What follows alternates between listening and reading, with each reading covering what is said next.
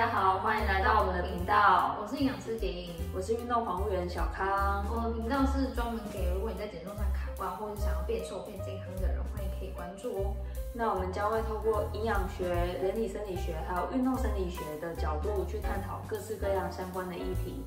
所以，如果你想要每周只花几分钟的时间就能达到想要的体态的话，欢迎继续看下去哦。都是过年特辑啊，然后前面讲到了消水肿跟消宿便，然后今天要来讲的是燃烧脂肪。那小康啊，我们要跟大家讲说，哎，那个 heat 就是高强度的间歇运动，它究竟能不能够帮我们得到很好的燃脂效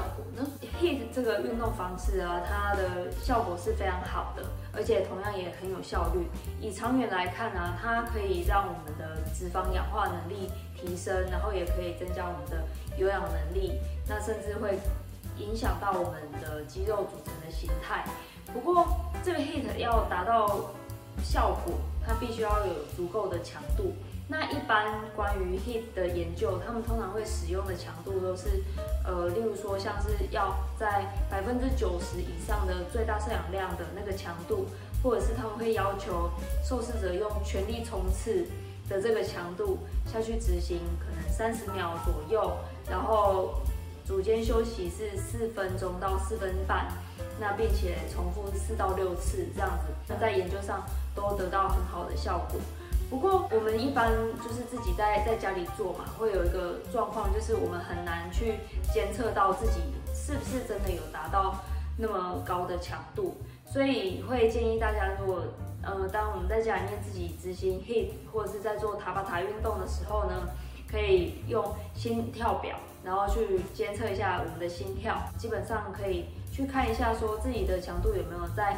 百分之九十以上的最大心跳。那这个最大心跳应该要怎么计算呢？比较常用的公式就是用两百二去减掉你的年龄。所以，当你做完塔巴塔运动之后，就看一下自己的心跳，然后去计算一下，哎，我现在目前这个心跳有没有到达我最大心跳的百分之九十？那我们可以粗略的去审视一下自己的运动强度。执行 HIT 运动的时候，我们也会遇到一个问题，就是很容易会诱发延迟性肌肉酸痛。那特别是呃。有一段时间没有运动的人，或者是平常比较没有运动习惯的人，会比较容易发生。对延迟性肌肉酸痛啊，它其实会对我们的身体带来一些水肿，所以会觉得自己的四肢好像变粗了，或者是我在量体重的时候会觉得我的体重好像增加。其实这个是正常的，我们不需要太过于焦虑。没有运动习惯的人，我会推荐做重量训练，并且搭配有氧运动。那这个重量训练，我们可以设定在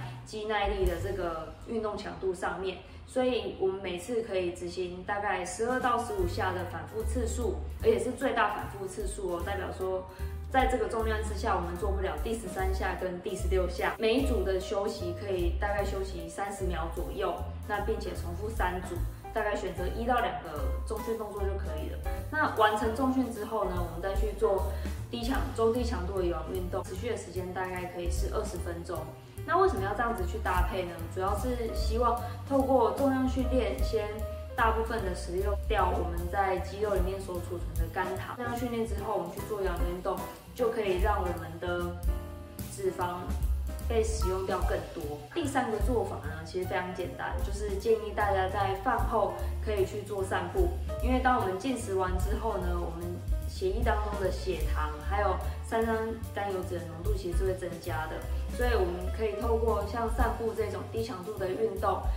适时的去消耗掉一一部分的血糖跟三酸甘油脂，以减少它在我们身体里面储存的量。是过年特辑啦，希望大家都可以在这个一个礼拜当中啊，赶快把这三公斤减下来。然后，如果呢，你真的执行了我们讲的方法，并且有非常好的成果，甚至想要给我们一些回馈的话，欢迎都可以在下面留言哦，我们看到会非常非常开心的。对，好，那今天就先这样了，谢谢，拜拜。拜拜。